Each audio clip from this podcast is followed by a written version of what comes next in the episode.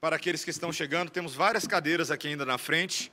Os diáconos podem orientar os irmãos que estão chegando para que busquem assento aqui e ali na lateral também. Nessa manhã, vamos continuar estudando. Fizemos uma pausa uh, curtinha no domingo passado, estudando o livro de Tiago, e hoje retomamos o livro de Esdras. Peço a você para que abra a palavra do Senhor, nessa maravilhosa carta de Deus ao seu povo, um livro histórico com profundo ensinamento para nós essa manhã.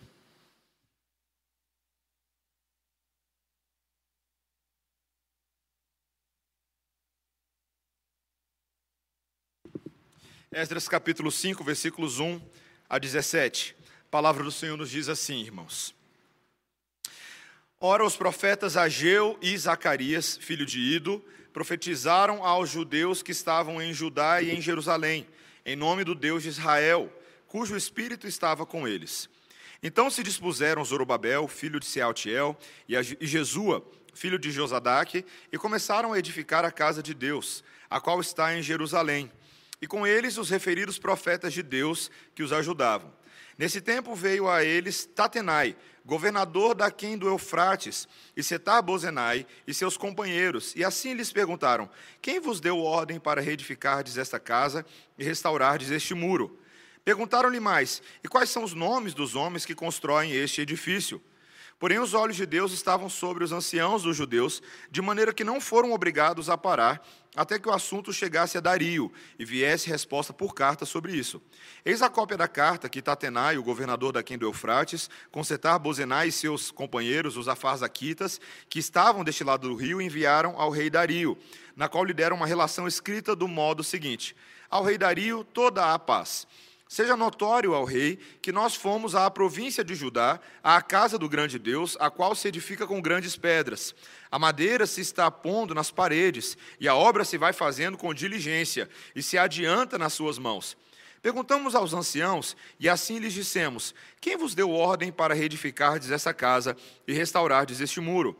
Demais disso, lhes perguntamos também pelo seu nome, para tu os declararmos, para que te pudéssemos escrever os nomes dos homens que são entre eles os chefes. Essa foi a resposta que nos deram. Nós somos servos do Deus dos céus e da terra, e reedificamos a casa que há muitos anos nos fora construída, a qual um grande rei de Israel edificou e a terminou. Mas depois que nossos pais provocaram a ira o Deus dos céus, ele os entregou nas mãos de Nabucodonosor, rei da Babilônia, o caldeu, o qual destruiu esta casa e transportou o povo para a Babilônia. Porém, Ciro, rei da Babilônia, no seu primeiro ano, deu ordem para que esta casa de Deus se edificasse também os utensílios de ouro e de prata da casa de Deus, que Nabucodonosor levara do templo que estava em Jerusalém, e os meteu no templo de Babilônia, o rei Ciro os tirou de lá, e foram dados a um homem cujo nome era Sesbazar, a quem nomeara governador, e lhe disse: Toma estes utensílios e vai e leva-os ao templo de Jerusalém, e faze reedificar a casa de Deus no seu lugar. Então veio o dito Sesbazar e lançou os fundamentos da casa de Deus, a qual está em Jerusalém e daí para cá se está edificando e ainda não está acabada. Agora, pois, se parece bem ao rei que se busque nos arquivos reais na Babilônia, se é verdade haver uma ordem do rei Ciro para edificar esta casa de Deus em Jerusalém, e sobre isso nos faça o rei saber a sua vontade. Esta é a palavra de Deus. Vamos orar, irmãos. Santo Deus, obrigado porque temos acesso a documentos tão antigos, mas ao mesmo tempo tão profundos, Senhor. Contam uma história a, a nós que ela é essencial ao crescimento da nossa fé, à solidificação da nossa crença, da nossa, da nossa adoração ao Senhor. Pedimos ao Senhor que o Senhor nos dê graça para aplicarmos este evangelho que aprenderemos nessa manhã, em nome de Jesus. Amém. Irmãos, nós temos há alguns domingos ressaltado de que Deus ah, na sua proposta à sua igreja, ao mundo, ele espera de nós um posicionamento nesse mundo. E cada vez mais que a gente estuda a palavra de Deus, ah, nós percebemos que este não é qualquer posicionamento diante do mundo, mas sim um posicionamento de ataque, Uh, eu gosto muito de basquete, alguns irmãos sabem disso. E se você acompanha um pouquinho de basquete no mundo hoje, de vez em quando você assiste o Globo Esporte, uh, você vai descobrir que hoje o melhor time de basquete do mundo não é mais o Chicago Bulls do Michael Jordan. Esse já passou há muitos anos. É o Golden State Warriors. Já ouviu falar desse time? Esse time é o maior campeão da NBA dos últimos quatro anos. Dos últimos quatro anos, ele levou três títulos. E qual é o grande diferencial desse time com relação a todos os outros times? Eles jogam ofensivamente. Eles jogam no ataque. Eles são tão bons, irmãos, eles têm um domínio perfeito da quadra que eles quase não deixam o outro time tocar na bola direito. E quando o outro time consegue tocar na bola e pontuar, e até pontuar bem, o Golden State sempre dá um, um, jeito de voltar no placar e marcar muito mais do que o outro time. Marca mais bolas de três, eles dão mais enterradas, eles jogam mais bonito. E esse time tem conquistado o coração de muitas pessoas. Meus irmãos, eu preciso dizer uma coisa bem ousada para a igreja nessa manhã. Deus espera que a igreja jogue de tal maneira que Satanás nem toque na bola. É verdade. Quando nós lemos a palavra do Senhor, muitas vezes nós somos confrontados no nosso posicionamento que tende a ser muito mais passivo com relação à ação de Satanás nesse mundo do que na ofensa, causando e propondo a este mundo uma nova forma de enxergar a vida, uma nova forma de abraçar a fé, uma nova forma de ter esperança. E esse texto que nós estamos lendo hoje, ele nos mostra um povo que entende isso e que age dessa maneira e que nos ensina a não sermos tímidos diante dos ataques, das tentações. Pelo contrário, um povo que faz três coisas nessa manhã que devem nos ensinar claramente como viver todos os dias da nossa vida como igreja. Primeiro, dar ouvidos à palavra de Deus, à profecia. Segundo, promover a verdade com um senso de oportunidade. Em terceiro lugar, afirmar a nossa identidade sem vergonha, sem vergonha diante do mundo. Primeiro, meus irmãos, como que nós damos ouvidos a essa profecia de Deus. Vamos lembrar um pouquinho o nosso contexto, já tem um tempo que a gente pregou em Esdras capítulo 4, ah, mas o capítulo 4 de Esdras foi aquele banho de água fria, lembra? Quando os inimigos da terra não gostaram muito da ideia de um povo que estava voltando para reconstruir o seu templo, e logo o ciúme, logo a inveja, logo Satanás move o coração de várias pessoas para que impeçam o trabalho do povo de Deus na reconstrução do templo. E, meus irmãos, a verdade é que aquelas dificuldades experimentadas começaram a esfriar o zelo do povo. A obra foi parando, até o ponto que eles pararam por completo, foi a última coisa que nós lemos no capítulo 4, e eles abandonaram o trabalho. Ah, os profetas menores, que são muitos dos profetas desse período exílico e pós-exílico, registram que esse povo foi se acomodando foi ficando calmo, até mesmo uma crença de que ainda não era chegada a hora de reconstruir o templo começou a surgir entre eles e o trabalho parou aqui por pelo menos 15 anos 15 anos. Até que Deus decidiu levantar dois profetas em especial. Veja o versículo 1. Ora, os profetas Ageu e Zacarias, filho de Ido, profetizaram aos judeus que estavam em Judá e em Jerusalém, em nome do Deus de Israel, cujo espírito estava com eles. Não sei se você já teve tempo de ler os livros de Ageu e Zacarias. A gente já pregou uma série em Ageu aqui na igreja. Mas acredita-se que esses dois profetas nasceram na própria Babilônia durante o período do cativeiro. E quando você tem a oportunidade de ler os seus livros, logo nos primeiros capítulos fica bem claro que o tom era um tom de repreensão do povo, de severas censuras por causa da indolência, por causa da negligência, por causa do egoísmo mundano. Ageu, por exemplo, no seu primeiro capítulo, ele mostra, uma das críticas que ele faz é que o povo decidiu decorar suas casas e esqueceu da casa de Deus. Eles quiseram fazer casa-cor Israel. Aí fala, lá, vamos cuidar aqui, vamos fazer um jardim. Começaram a cuidar das suas hortas, mas esqueceram da casa de Deus, que estava em ruínas. E os profetas ameaçaram esse povo com severos julgamentos. Por quê? Porque a ordem para construir a casa era de Deus. Eles deveriam fazer isso em vez de dar para trás. E meus irmãos, se você já leu Ageu e Zacarias, você vê que a linguagem é dura. É uma linguagem de repreensão. E talvez nós poderíamos pensar, eu poderia pensar, que essa dura repreensão faria o povo ficar completamente desanimado. Né? Você já não está bem, aí vem alguém, expõe que você não está bem, ainda amassa mais, agora que eu não vou construir nada mesmo, certo? Errado, irmãos. Olha o que, que acontece no versículo 2. Então se dispuseram Zorobabel, filho de Sealtiel, e Jesua, filho de Josadaque, e começaram a edificar a casa de Deus, a qual está em Jerusalém. De alguma maneira, meus irmãos, aquela repreensão gerou uma nova disposição nos líderes. Eles se levantaram e mobilizaram o povo. Como que isso é possível? Porque a, a, a, profecia de Ageu e de Zacarias, ela não era somente repreensão.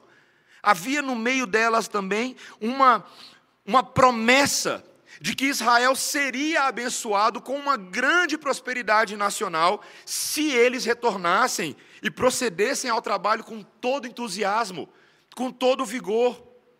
Meus irmãos, eu e você precisamos estudar um pouco melhor o que é a profecia bíblica. O que é profecia? A gente falou sobre isso lá em 1 Coríntios, mas eu te pergunto novamente: o que é a profecia?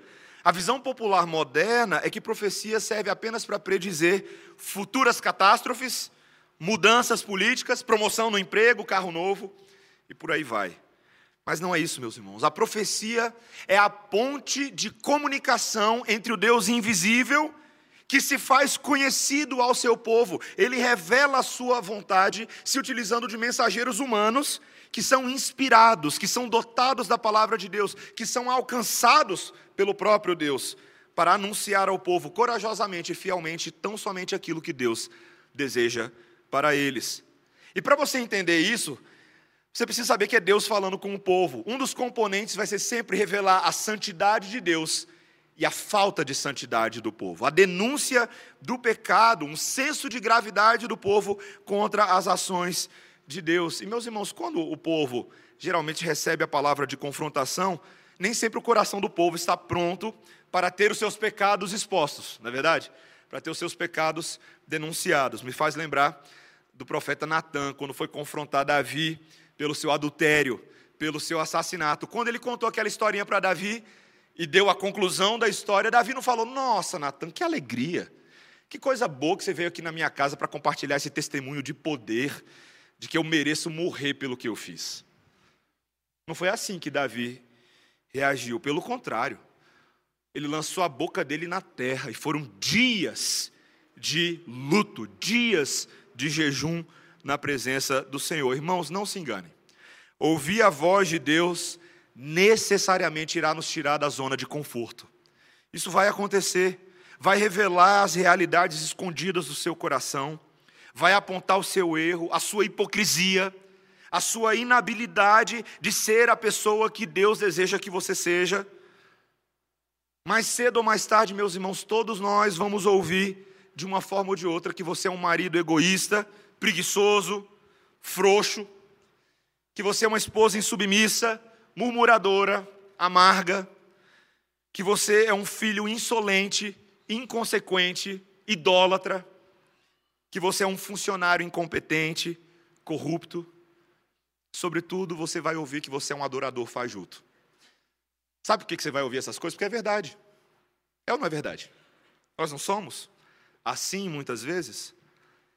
Mas, meus irmãos, essa mesma palavra que confronta e machuca é aquela também que consola, encoraja, anima, que demonstra uma graça, uma graça sobrenatural e superabundante para gente que não tinha mais esperança alguma.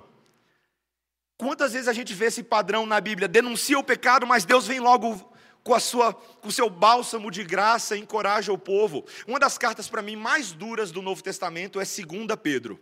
2 Pedro, eu não sei se você já leu 2 Pedro. 1 Pedro tem um tom sacerdotal, encoraja a igreja sobre a fé, mas 2 Pedro começa a denunciar os falsos profetas, os falsos mestres, tem um tom escatológico de julgamento. Porém, logo no início dessa carta, Pedro escreve assim à igreja: Nós temos ainda por mais firme a palavra profética a qual fazei bem estar atentos, como a uma candeia que alumia o escuro, até que o dia amanheça e a estrela d'alva surja em vossos corações. Está vendo? A profecia, a palavra profética, é aquela candeia de Deus que ilumina a nossa alma. Quando há escuridão, quando o mundo está em trevas, nós temos a oportunidade de ver a luz. E como é importante ver a luz, irmãos. O livro de Apocalipse, você lembra o livro de Apocalipse? Que um monte de gente tem medo. Ah, é Apocalipse. Meus irmãos, o livro de Apocalipse não é uma profecia para o seu desespero, pelo contrário, o próprio início do livro de Apocalipse, que nós já estudamos também, João registrou na ilha de Patmos: Bem-aventurado aquele que lê, e bem-aventurados os que ouvem as palavras desta profecia e guardam as coisas que nelas estão escritas, porque o tempo está próximo. Está vendo? Apocalipse é o contrário do que as pessoas imaginam, um livro para se evitar, é um livro para você correr para ele. É a segurança de um Deus que encoraja seu povo nesse mundo, esse bando de peregrinos que terão a vitória em Cristo Jesus em último lugar. Meus irmãos, as profecias de Deus são um sinal claro de que Deus tem piedade do seu povo e não que Deus desgosta do seu povo. Quando ele levanta profetas para serem ajudantes no caminho da obra de Deus, guias, superintendentes e governantes, você deve ser grato. Sabia que você deve ser grato a Deus pelas pessoas, pelos pastores, presbíteros, pelos mestres que Ele está colocando na sua vida, e não somente ser grato, mas você também deve dar ouvido aos seus conselhos bíblicos e até imitar a fé que eles possuem, como o autor de Hebreus fala lá no capítulo 13. Você deve imitar a fé que eles possuem. Não fique chateado quando esses homens de Deus expõem aquilo que a Bíblia diz a respeito do teu pecado. Não leva para o lado pessoal, não. Tem muita gente que fica ofendido quando a gente. Eu, como pastor, meus irmãos, eu não gosto muito da parte de ter que confrontar pecados. Mas faz parte do pacote. A gente tem que fazer isso. Deus convocou para isso.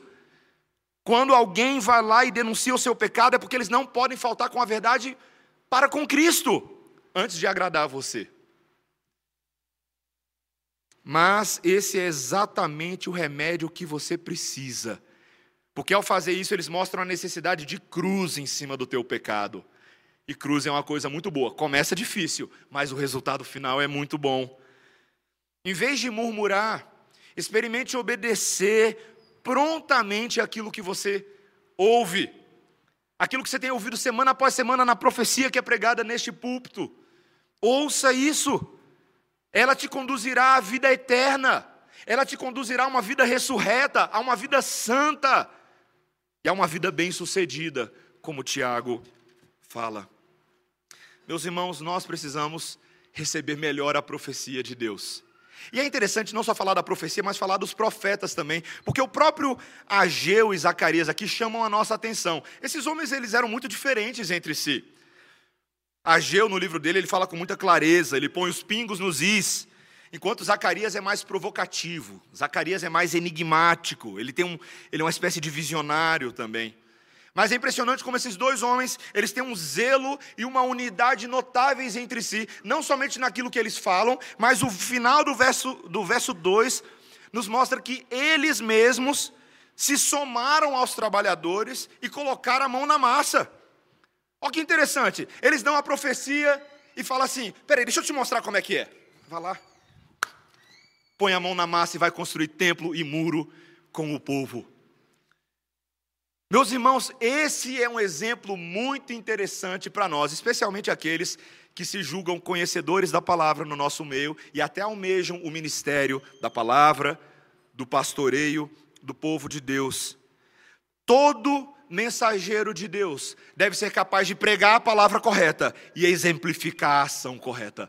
Ser parte do povo. Você que almeja, você que é seminarista, aspirante da Igreja Redenção, você é jovem, que um dia quer ser pastor, deixa eu te perguntar uma coisa. Você está afim de apenas dizer qual é a profecia correta?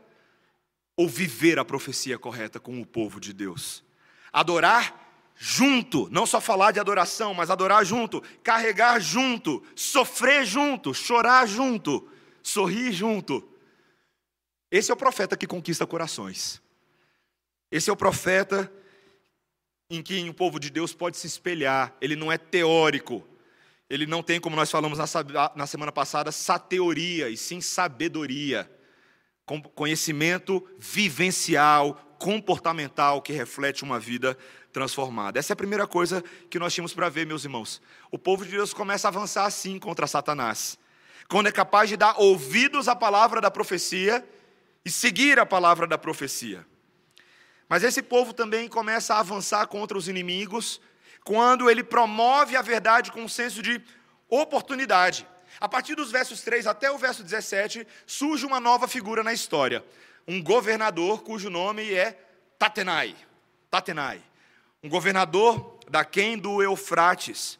Ah, e esse homem é novo na história. Ele não parece no, no capítulo 4, e ele veio a Jerusalém agora com intenções que ainda não são inicialmente conhecidas pelo povo.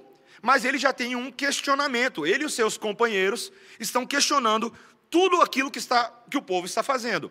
Você precisa entender qual era o contexto aqui. O império, nesse momento, ali em torno mais ou menos do ano 490, estava fervendo de revolta. Esses primeiros anos de Dario, depois de Ataxerxes, foram muito complicados. Haviam muitas revoltas populares e de repente Tatenai olha para os povo de Jerusalém agora e eles estão construindo coisas. Ninguém sabe o que é isso. Ele vê aquelas pedras grandes e fala: Que pedras são essas? E ele chega para o povo: Ah, é um templo. Mas não é qualquer templo, meus irmãos. Nós estamos falando de um projeto magnânimo de algo notável aos olhos. Se você não conhecesse a história, você acharia que era aquele povo lá de Babel construindo uma torre para chegar ao céu. Tem coisa nisso aí. E Tatenai é um governador, ah, um gestor atento. Ele quer saber o que está acontecendo. Mas sem dúvida ele também foi incitado pelos oponentes locais. Lembra deles no capítulo 4? Eles aparecem aqui de novo, os afarsaquitas, a farsa. Quitas. Lembra deles? E ele levanta questionamentos, ele quer saber o nome do povo, mas o que é interessante que o versículo 5 nos mostra que o trabalho não parou. Veja o que está escrito aí no versículo 5. Porém, os olhos de Deus estavam sobre os anciãos dos judeus, de maneira que não foram obrigados a parar, até que o assunto chegasse a Dario e viesse resposta por carta sobre isso.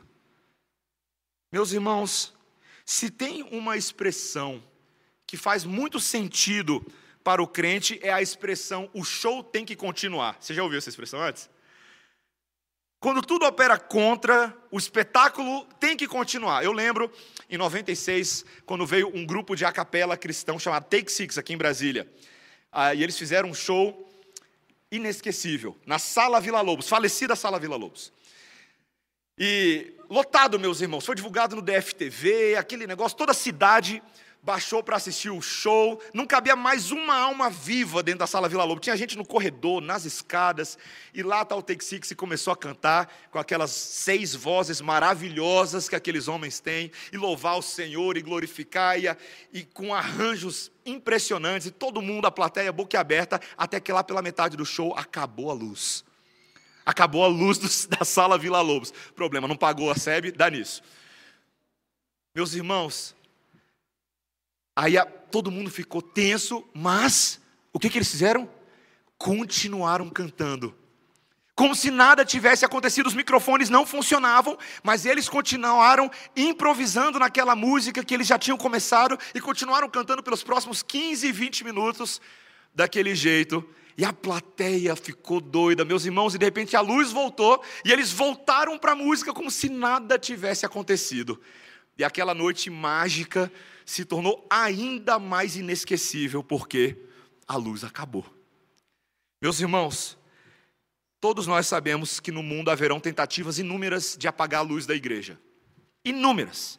Homens, ideologias, governos, Todos eles tentarão atrasar, confundir, desanimar, mas não há poderoso, poderoso testemunho maior do que uma igreja que continua adorando e servindo a Deus a despeito de todas as circunstâncias ao redor. Uma igreja que, em vez de dar desculpas, ela continua servindo na calada da escuridão. E essa resiliência de fé tem sido uma arma evangelística impressionante ao longo da história da igreja, irmãos a arma que desacredita os incrédulos, os poderosos, fazendo-os levantar questionamentos muito semelhantes àqueles do sinédrio, quando prenderam João e Pedro, os apóstolos que haviam curado um homem coxo à entrada do templo. Deixaram eles na prisão uma noite, tiraram, tiraram os homens no dia seguinte e perguntaram: com que autoridade ou em nome de quem vocês estão fazendo essas coisas? João e Pedro os prisioneiros respondem: Jesus, a pedra angular, este é o nome sobre todo nome, pelo qual importa que os homens sejam salvos. Meus irmãos, Deus sempre vence. Parece óbvio isso, né? Mas Deus sempre vence. Ele sempre vai realizar seus propósitos no mundo, não importa quem tente bloqueá-los. A igreja em si não tem poder algum, mas assim como Deus supervisionava os anciãos judeus, Ele está supervisionando e cuidando de nós hoje. Como é importante que você, como crente, saiba disso. Não olhe, meus irmãos, para intrigas, não se deixe enganar por calúnias ao seu redor. Você tem um chamado de Deus para a fidelidade, para servi-lo de qualquer forma, não dê desculpas, seja nas questões pequenas ou nas, nas questões macro. Tenho visto muita gente, meus irmãos, nesses dias, olhando para as circunstâncias políticas, olhando para as discussões no STF, olhando para o resultado do carnaval, e alguns chegam até a dizer: é, agora acabou para a igreja, agora deu bobinho. Meus irmãos, a igreja não é bateria de celular para acabar, não. O carregador do Espírito vai até a volta de Jesus, fica tranquilo. Não é assim que funciona. Nós temos a esperança do Senhor, que cuida da igreja e nos convida ao trabalho. Mas há um detalhe nisso que nós acabamos de ver aqui, que também deve ser ressaltado nesse texto. É, é esse próprio Tatenai ele chama a nossa atenção, porque ao redigir uma carta, fica bem claro que a intenção dele não é necessariamente de hostilidade para com o povo de Deus. Ele queria saber se tudo estava em ordem. Provavelmente, como governador, há algumas questões mais importantes por trás dessa construção do templo, pelo menos para ele. Será que vai ter financiamento público isso aí? Será que a gente vai ter que designar verba para construir esse negócio? Cadê a autorização? Cadê os documentos? Meus irmãos, o fato de Tatenai buscar uma confirmação sobre as ações de Israel é perfeitamente razoável para um líder cuja gestão tem que estar em ordem, mesmo que seja ímpio. E ele vai lá no versículo 17, se você der uma olhadinha no final, veja o versículo 17. Ele fala: Agora, pois, se parece bem ao rei que se busque nos arquivos reais na Babilônia, se é verdade haver uma ordem do rei Ciro para edificar esta casa de Deus em Jerusalém. E sobre isso nos faça o rei saber a sua vontade. Meus irmãos, Tatenai quer colocar ordem na casa e fazer tudo direitinho. E eu quero te dizer nessa manhã o seguinte: quando um homem como Tatenai, que aos olhos dos israelitas poderia ser considerado um opositor, um inimigo. Mas quando esse homem está genuinamente em busca da verdade, nisso há uma oportunidade apologética.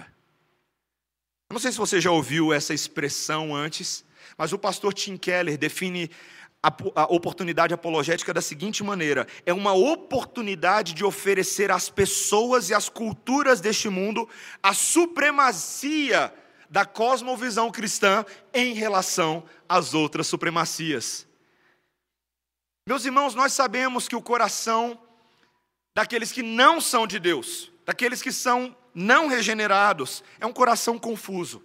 É um coração que se rebela contra a verdade, sim. Um coração idólatra. Mas ao mesmo tempo, é um coração que adoraria encontrar essa verdade que alguém pudesse mostrar o caminho da verdade, que alguém pudesse lhe trazer o alívio de toda a sua corrida de cego que ele tem feito nessa vida. Deus criou seres humanos com essa capacidade. Quando Paulo prega aos atenienses em Atos capítulo 17, e ele começa a defender ali de, diante do aerópago, diante de todas aquelas estátuas e de todos aqueles filósofos a verdade de Deus, ele diz: Deus criou a raça humana para buscarem a Deus se porventura tateando o possam achar. Pensa em corações humanos que estão tateando em busca da verdade.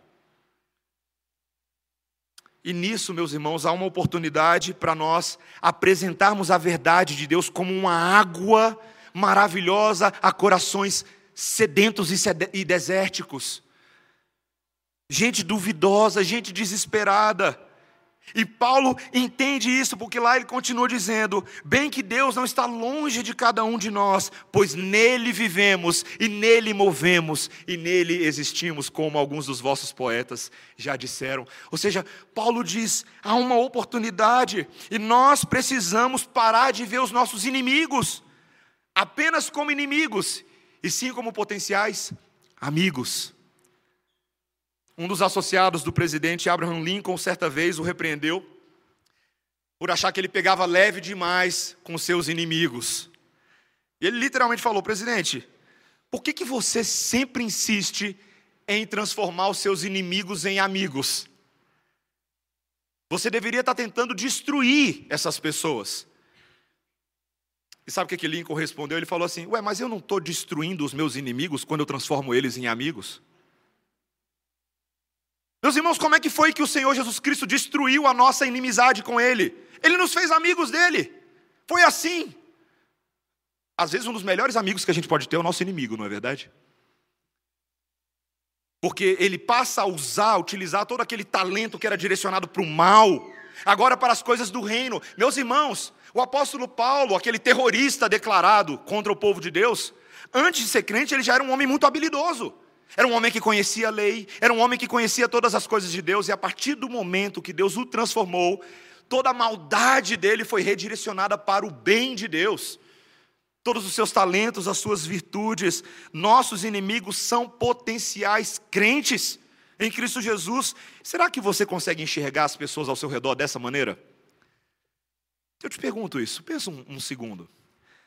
Aquele tio boca suja que você tem, aquele primo devasso, aquela colega de trabalho endurecida e amarga, aquele funcionário depressivo. Será que você vê esperança para eles? Eu estava compartilhando com alguém essa semana uma história que eu já contei um milhão de vezes aqui no púlpito e não vou contar de novo, mas só para lembrar que eu lembro quando Raimundos, vocalista da banda, uh, perdão, Rodolfo, desculpa, Rodolfo, vocalista da banda Raimundos, se converteu. É porque eu lembro bem o antes e o depois dele, que nem propaganda de Gillette Barbear. Antes ele era mal, mal, mal, como lobo mal. Terrível. Mas eu tive a oportunidade de conversar com ele pessoalmente depois da conversão dele. E, meus irmãos, é de fazer coçar o cucuruto. Porque Deus tem poder para transformar inimigos em amigos. Eu e você não podemos nos relacionar nesse mundo só com a perspectiva do combate. Não mas com a perspectiva da conquista. Com a perspectiva de argumentar não para vencer o argumento, mas para conquistar corações. Nosso desejo não é só ter a última palavra e dizer, ó, oh, como o nosso calvinismo é poderoso. Não. Nós queremos atrair pessoas para Jesus. Nós queremos amá-las, nós queremos perdoá-las, nós queremos propor a cultura superior dos céus. Certa feita, quando o Senhor Jesus Cristo entrou num barco cheio de pescadores ordinários, ele realizou uma pesca miraculosa. E em vez de utilizar aquela ilustração real como uma oportunidade agora de mostrar que a vida dele seria mundos e fundos de peixes, mansão de peixe, Ferrari de peixe, peixe na conta corrente, ele diz: Vinde após mim, e eu vos farei pescadores de homens de homens. Esse é o chamado da igreja, irmãos. Não importa se o peixe em questão é de dura serviço, se ele é um baiacu espinhoso, se ele é um tubarão branco, Deus é quem garante que os corações dos homens estarão na rede divina, porque Ele é o Senhor das águas e dos mares. Plagiando Tolkien aqui agora. Ele é o Senhor dos corações dos peixes. Meus irmãos, eu e você devemos promover a verdade com um senso de oportunidade. É assim que a gente derrota Satanás. É quando a gente subverte a estratégia dele e nós agimos da maneira mais inesperada diante do mundo. E meus irmãos, em último lugar, nós devemos também ser capazes de afirmar a nossa identidade neste ataque contra as forças do mal. Há algo que esse Tatenai faz no texto que nos chama a atenção, quando ele decide agir como um guarda de trânsito do Detran, pedindo os documentos e as identificações dos motoristas de Israel. Olha o que ele fala no versículo 9: Perguntamos aos anciãos e assim lhes dissemos: Quem vos deu ordem para reedificardes essa casa e restaurardes este muro? Demais disso, lhes perguntamos também pelo seu nome, para todos declararmos, para que te pudéssemos escrever os nomes dos homens que são entre eles os chefes. Meus irmãos, a pergunta é interessante, mas a resposta, e a resposta que ele relata agora a Dario por carta do povo de Deus, é uma resposta tão cheia de fé e tão profunda. Vamos dissecar ela em um segundo. Olha o que eles falam no versículo 11: Nós somos servos do Deus dos céus e da terra. Veja que eles não se identificam pelas suas raízes étnicas, pelas suas raízes geográficas. Antes, eles confessam o seu pertencimento exclusivo ao único Criador dos céus e da terra, cuja majestade é acima de todos os deuses daquelas terras. Perceba agora que a obediência deles a Deus é exaltada, em vez da desobediência do passado. E eles continuam: reedificamos a casa que há muitos anos foram construído, a qual um grande rei de Israel edificou e a terminou.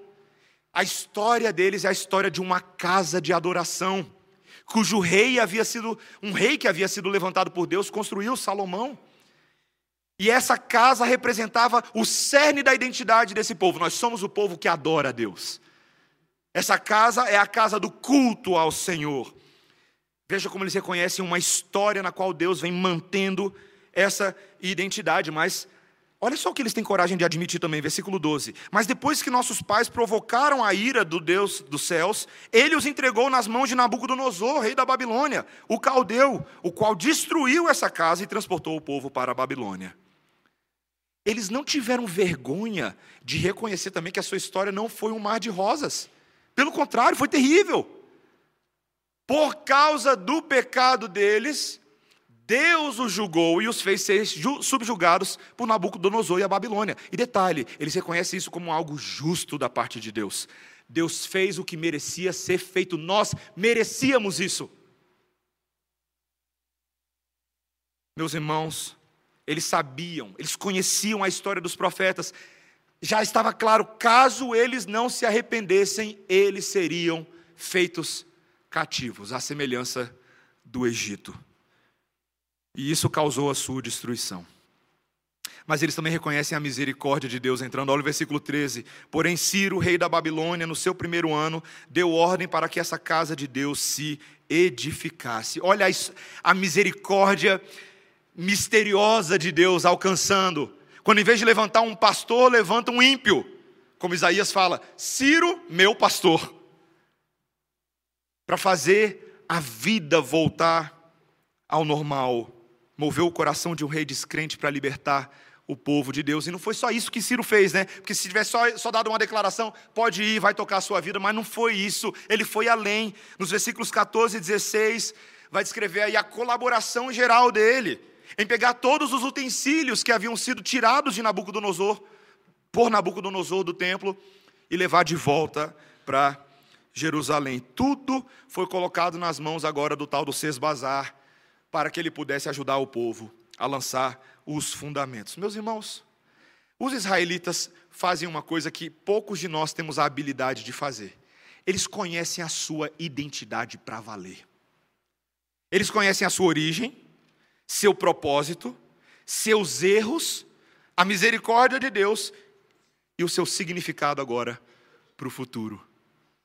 Meus irmãos, muitos de nós não conhecemos a nossa própria identidade, a nossa própria história. Eu estive com jovens no acampamento nesses dias e tive a oportunidade de conhecer, com, de conversar com vários deles sobre a identidade deles. Eu fiz muitas vezes essa pergunta, jovem, qual é a sua identidade? O que você está fazendo aqui no acampamento? Para que você veio aqui?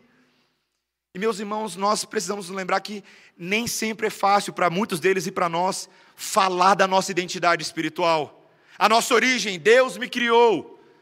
Eu pequei contra Deus, mas Jesus me resgatou. E eu estou aqui no acampamento que Jesus me trouxe aqui. Isso não sai tão fácil para a gente. Mas nós precisamos nos lembrar que essa é a nossa identidade. E nós não devemos nos envergonhar dela. Paulo, o terrorista convertido, falou: Por isso não me envergonho do Evangelho. Por quê? Porque é o poder de Deus para a salvação de todo aquele que crê, primeiro do judeu, depois do grego. O justo viverá pela fé, essa é a nossa identidade.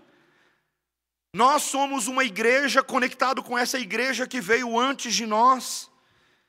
E embora o cristianismo assuma diferentes facetas culturais ao redor do mundo, a nossa identidade é sangue para todo mundo. Essa é a nossa carteira de identidade. Novos nomes escritos pelo sangue do Cordeiro, que nos fazem partilhar da mesma fé, da mesma palavra, do mesmo Cristo, dos mesmos sacramentos dos mesmos salmos, dos mesmos hinos e cânticos espirituais e dos mesmos valores do reino. Meus irmãos, como eu e você precisamos conhecer a nossa linhagem histórica. Uma historinha que eu ouvi recentemente. Estava tendo um almoço no Rotary Club. Já ouviu falar de Rotary Club? E aí, depois que terminou ali o almoço, os pratos foram retirados, a reunião deles começou. E na hora que eles foram, foram fazer a recepção de novos membros, eles têm esse tipo de coisa lá também ah, e foram introduzir esses visitantes, o presidente perguntou quem dos presentes representava a empresa mais antiga da comunidade. E aí um rapaz no fundo da sala hesitou por um momento, mas depois ele se levantou e disse: Acredito que sou eu. Eu sou um ministro do Evangelho. E a empresa que eu represento foi fundada há dois mil anos atrás. Eu estou feliz de dizer que ela continua até hoje, ainda está crescendo, com ótimos números. E meus irmãos, as pessoas ali naquela reunião aplaudiram aquele jovem, porque ninguém estava pronto para contestar essa verdade. É a empresa mais antiga de todos, meus irmãos. A mais estável. Eu lembro que uma vez foram me vender seguro de saúde, seguro de vida. Me falaram assim: olha, você pode confiar nessa empresa, ela é a mais estável e mais antiga do mercado. Meus irmãos, empresas dos homens falhem. Elas têm essa habilidade, elas são falíveis, mas aquilo que Deus estabelece, o seu templo santo e a sua comunidade santa jamais falha. O livro de membresias de Deus é um rol cujos nomes não podem ser apagados por borracha de lápis algum desse mundo. É Deus quem escreve e só Ele tasca a mão. Meus irmãos, há uma grande esperança em eu saber que, e você saber que nós pertencemos a essa companhia santa, a comunhão dos santos. É um exercício muito saudável para mim e para você nessa manhã, nos lembrarmos que a forma como eu e você vencemos o mundo é quando nos lembramos daquele que venceu o mundo por nós. A história do nosso fundador, do nosso cabeça, do nosso Messias, do nosso advogado, do nosso cordeiro, do perdão que ele nos dá. Eu e você precisamos abraçar mais essa identidade, começar a falar mais dela para as pessoas, sabia? A gente tem perdido muita batalha de graça, meus irmãos. Porque a gente deixa a carteira de identidade em casa, escondida dentro do bolso, oculta em algum labirinto do nosso coração e não na ponta das nossas línguas. Quando Pedro escreve a sua igreja, ele diz: santificai a Cristo em vosso coração, estando sempre prontos para dar razão da esperança que há em vós, a qualquer um que pedir razão dessa esperança. Essa é a apologética do reino, essa é a apologética do time de Jesus. Ele sempre joga no ataque, meus irmãos. Ele sempre joga no ataque. Golden State Warriors, isso não é nada. A igreja do Senhor joga muito melhor. Apesar das lutas, apesar das nossas dificuldades, apesar do nosso pecado, das nossas fofocas, da sua preguiça, o nosso técnico é o melhor de todos. Ele nunca perdeu nenhum jogo e certamente ele não vai perder essa batalha. Que o Senhor te ajude, a mim e a você, a termos esse padrão nas nossas vidas, darmos ouvidos à profecia e obedecer à profecia, promover a verdade com um senso de oportunidade e sempre afirmar a nossa identidade diante do mundo. Que o Senhor nos ajude, amém, irmãos? Vamos orar. Senhor Deus, nós queremos te agradecer nessa manhã porque temos um senso de oportunidade hoje, um culto a Deus com profecias proclamadas que afirmam a nossa identidade. Tolo é aquele que faz pouco caso da verdadeira presença espiritual de Deus no meio do povo. Senhor, nós queremos te agradecer porque pela fé podemos te enxergar, te ouvir e te tocar nesta manhã, Senhor. Podemos receber em nossos corações a palavra da verdade implantada em nós. E ajuda-nos, ó Senhor, a não nos enganarmos a nós mesmos, mas sermos operosos praticantes dessa palavra, não somente ouvintes. Para que sejamos bem-sucedidos em tudo o que fizermos quando atentarmos para a lei perfeita, lei da liberdade, lei boa para o nosso crescimento neste mundo. Dá-nos essa graça, Senhor, que nós pedimos em nome de Jesus. Amém.